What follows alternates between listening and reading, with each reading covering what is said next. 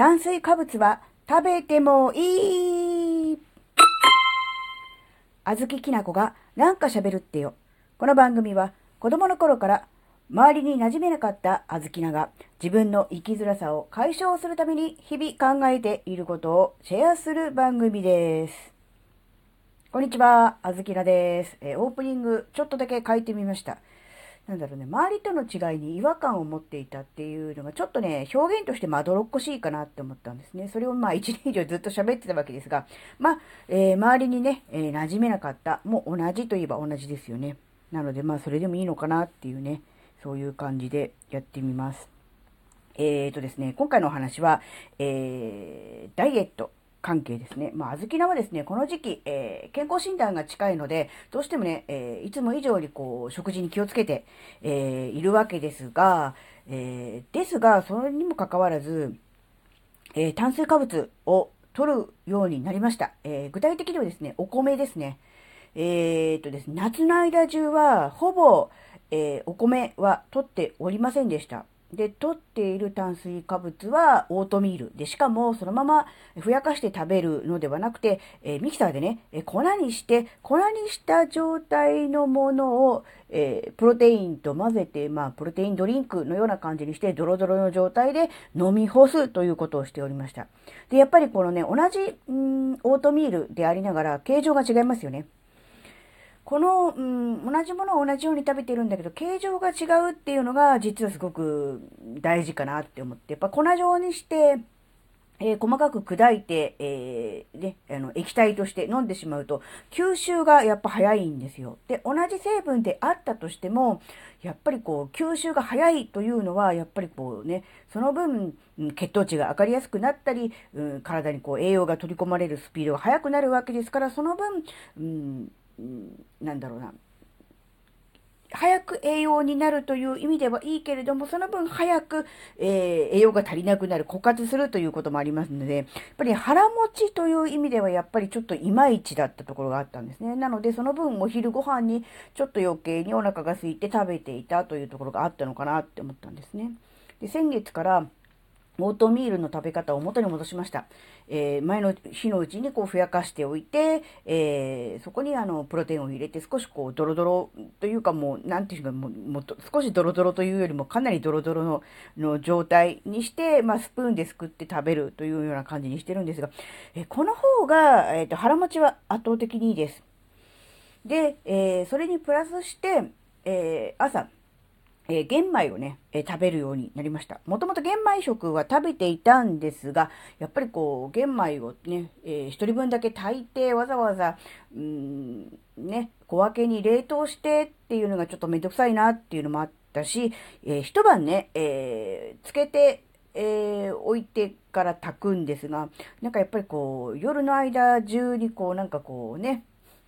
気温が下がらなかったじゃないですか、今年の夏。だからちょっとなんか、まあ、腐っちゃうじゃないですけど、良くないのかなって思って、えー、玄米食は、えーやめておりました。ですがね、え最近になって、えー復活しました。で、結論から言うと、えー玄米食を復活してオートミールを元に戻した今の方のが、えー体重は減っています。まあ、体重プラス体脂肪率ですね。えーどのくらいかというと、まあ、それはビビたるもの、誤差の範囲かもしれませんが、小豆菜としてはそれでもね、満足なんですね。えーやっぱり今までね、ほぼほぼ、うん、微動だにもしなかった数値がですね、えービビたるものであるとはいえ、こう減り続けているというのは、やっぱりこう、うん、自分がやっていることの、うん、成果だなって思うと、やっぱりそれはね、それでありがたいなと思って、あ、やっぱりそうだったんだって。ま今年の夏はちょっと暑すぎたので、ちょっとまあ言うなれば、イレギュラー的な部分も多かったなとは思うんですが、それでもやっぱり、うん今回、えーいつもとね、違ううやり方、食生活を取り入れたことで、うんね、なかなかこう見えてこなかったものが、ね、見えてきたなって思ったんですね。なので、えー、炭水化物に対してこう世の中的にこうな低糖質ダイエットとかね、白米は食べちゃダメとかね、えー、なんかこうあるじゃないですか。まあ、確かに白米とか炭水化物だけでお腹いっぱいにするとか、そういう食事の仕方はあまり良くないとは思うんですね。やっぱりこうそれはまあ推奨してる人は誰もいないと思うんですが、じゃあ一切食べないければいいのかというとそれもまた違くて、やはり必要な分の栄養素というものはあるわけですから、やはりこう、必要な分は取るのが大事かなっていう。そしてやっぱり取り方ですよね。オートミールをね、粉にするのとそのままふやかして食べるのでだいぶ違うな、腹持ちが違うなという実感があります。なので、例えば白米を、えー、玄米に変えるとか、でも玄米はちょっと苦手なんだよなっていう人は、もち麦を入れてちょっとね、えー、麦ご飯にするとかっていうのもありでしょうし、うん、まずこう、家で食べる時のこのお茶碗の大きさ、容量をちょっとね、え小さめのもの、うん、子供用とかでもいいでしょう。にして、えー、なんだ、一回にこう予想量をそのものを、え、ちょっと減らしてみるとかでもいいと思うんですよね。そうやって工夫することで、えー、なんだろうな、ちゃダメとかね、えー、っていうことではなくて、やはりこう自分自身でその量も含めて、えー、コントロールするのがね、大事なんじゃないかなっていうふうに思いました。なので、あの、確かにね、あの炭水化物を一切取らない、やめるとなると短期間で一気に体重は減ります。痩せます。なので、どうしてもそういう事情がある人はね、えそういう風な痩せ方をするのもいいのかもしれませんが、でも、小豆菜はやっぱりね、自分の経験からして、その炭水化物抜き、低炭水化物、極端なことをするのはね、おすすめしません。え、それよりも炭水化物の質、えー、白米から玄米に変えるとか、あるいはね、えー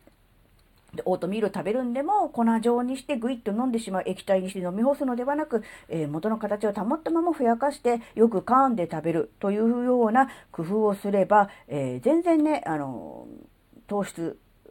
炭水化物を取りながら、えー、痩せる、えー、健康になるということは可能なので、うん、あまりそこをね、極端に、ある意味ストイックというか、我慢しすぎてやるというのは良くないと思います。あの短期的に痩せたとしても、長期的に見ればやっぱり弊害の方が大きいのかなと思うので、うん、1年とか2年とか、長いスパンを考えて、え徐々に徐々に、うん、なんだろう、生活の中でリズム、リズムとかも含めて、その無理のない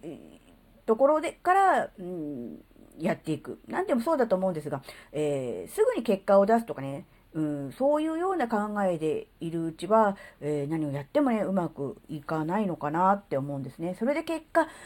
リバウンドしてしまっては、元の状態よりもね、悪い状態になってしまいますからね。それを考えると、うん、1年あるいは2年先を見越して、えー、少しずつ、えー、自分のね、あの、食事も含めてライフスタイルをね、変えていくっていう方のが、えー、若い人はもちろんね、特にアラ、アラアラフィフ、アラフォーのような人は、うん、無理が効かないですからね。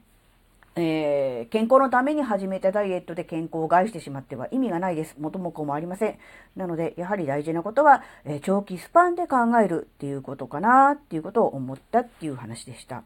はい、えー、今回のお話があなたの生きづらさ解消のヒントになればとっても嬉しいです。最後までお聴きいただきありがとうございました。それではまた次回お会いしましょう。じゃ、またねー。